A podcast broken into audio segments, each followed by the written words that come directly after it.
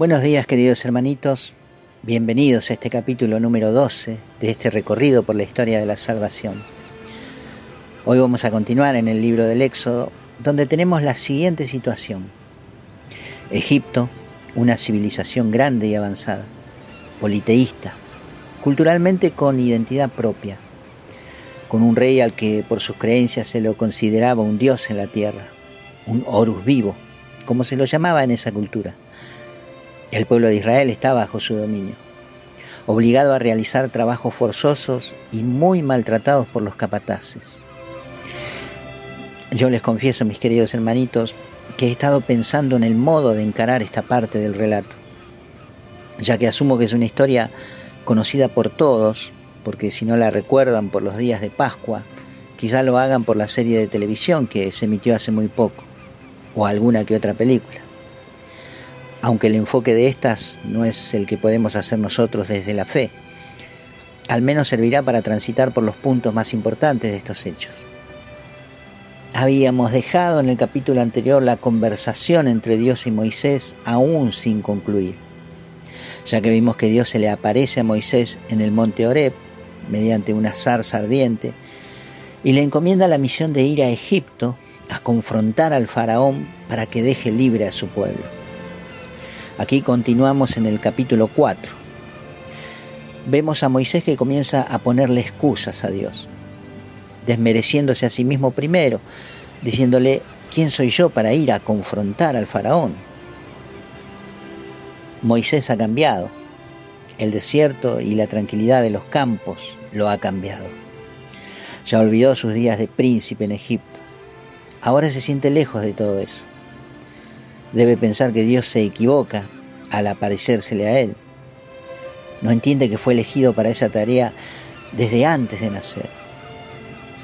No cae en la cuenta de que todo lo que pasó en su vida, sus días en el palacio, su crisis de identidad y su vida de Egipto y hasta su vida tranquila ahora en Madián, ya estaba dentro de los planes de Dios. Porque Dios no busca un guerrero, un experto en combate o un hombre capaz de las hazañas más osadas. No, Dios busca un pastor, porque tiene un pueblo que gime de dolor y sufrimiento, como gimen las ovejas que se pierden y están alejadas del corral. Israel no necesita un soldado, Israel necesita un padre, y Moisés es ese padre y ese pastor. El libro de los números en el capítulo 12, versículo 3 nos dice que Moisés era un hombre muy humilde, más que hombre alguno sobre la faz de la tierra. Y en alguna que otra traducción bíblica se puede leer que Moisés era el hombre más manso sobre la tierra. No había otro como él. Dios va a mandar al hombre más manso sobre la tierra a confrontar con el hombre que se cree un Dios en la tierra. Pero Moisés pone excusas. Primero que no es el indicado para la tarea.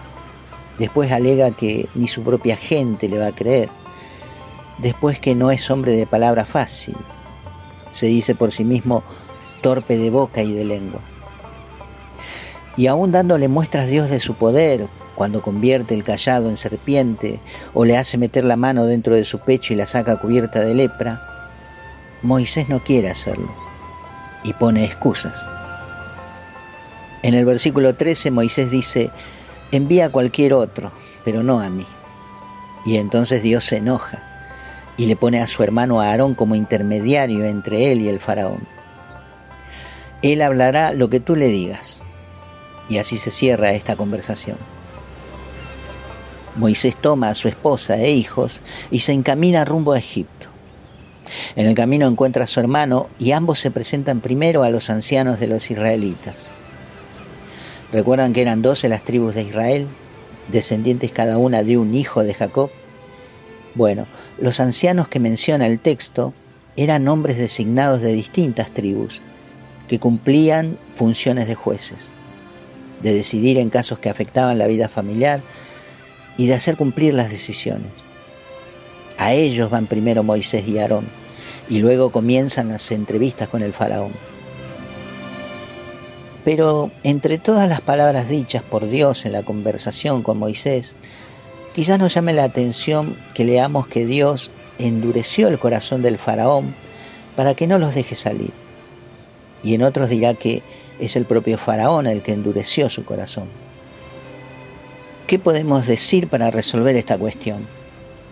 ¿Por qué Dios endurece el corazón de su enemigo para después castigarlo justamente por eso? Es un poco incomprensible. Pero sepamos, mis amigos, que en el Antiguo Testamento vamos a encontrar que muchas veces los escritores hacen responsable a Dios tanto del bien como del mal. Por ejemplo, en el libro de Isaías, capítulo 45, versículo 7, dice, Yo modelo la luz y creo la tiniebla. Yo hago la dicha y creo la desgracia. Yo soy Yahvé, el que hago todo esto.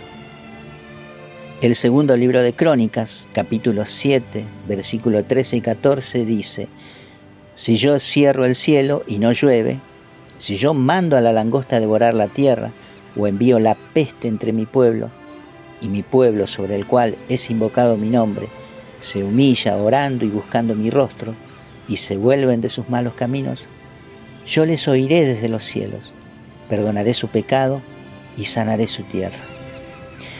Y luego el Deuteronomio en el capítulo 32, versículo 39, dice, yo doy la muerte y doy la vida.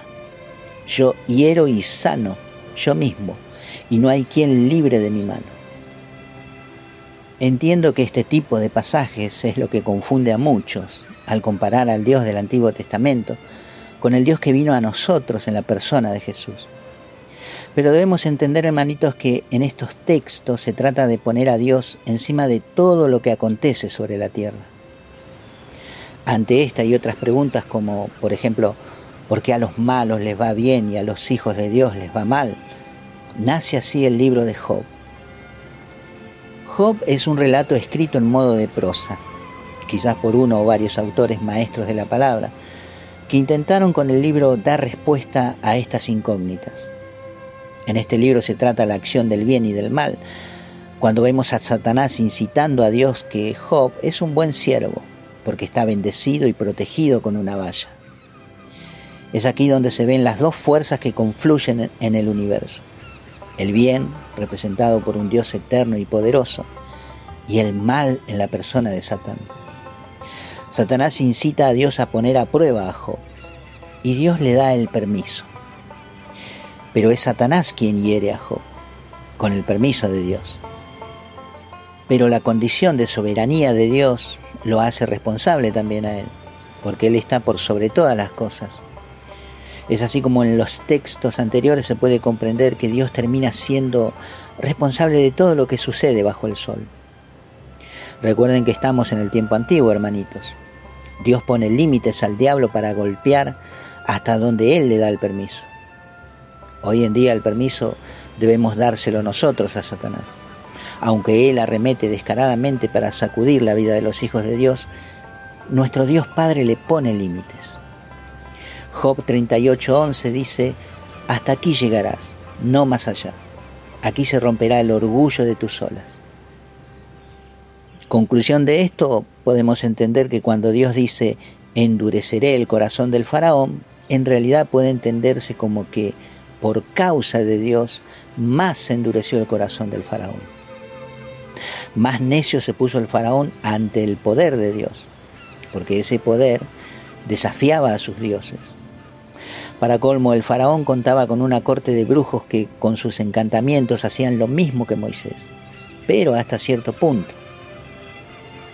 Acá hay una cuestión filosófica que no quiero dejar pasar porque es propio de la naturaleza humana cierto nivel de terquedad o necedad que nos deja ciegos. Es el orgullo en acción, lo mismo que le sucedió a Satanás antes de su caída.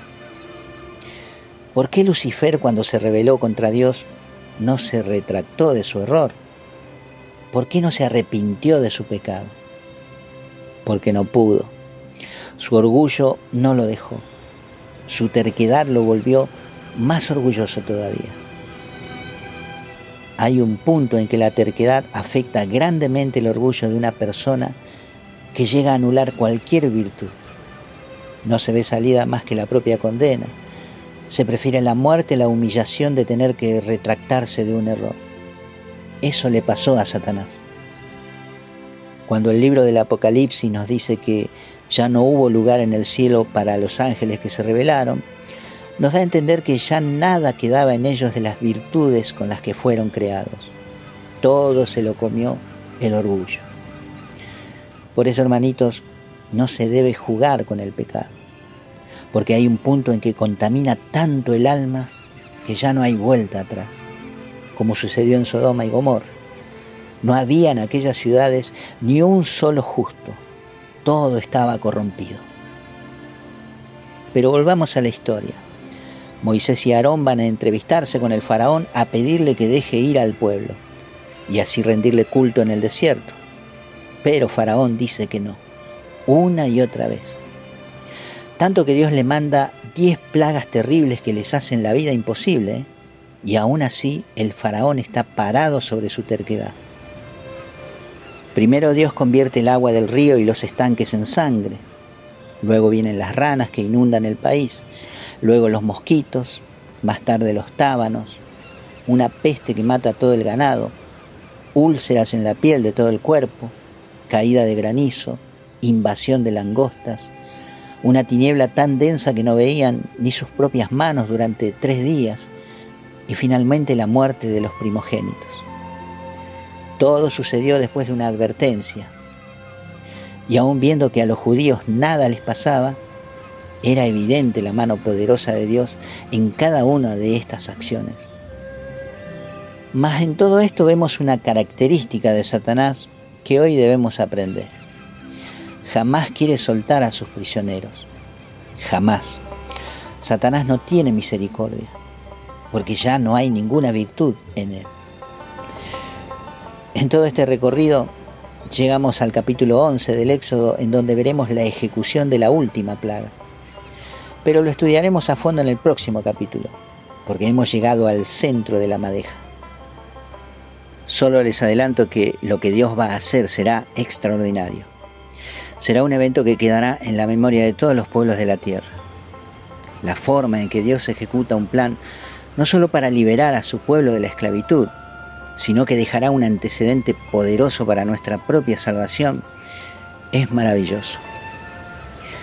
Bien escribió el escriba y recitó el salmista y cantó el cantor. No hay Dios tan grande como Él. Los abrazo con amor de hermano y que Dios les bendiga mucho en este día. Nos encontraremos pronto, hermanitos.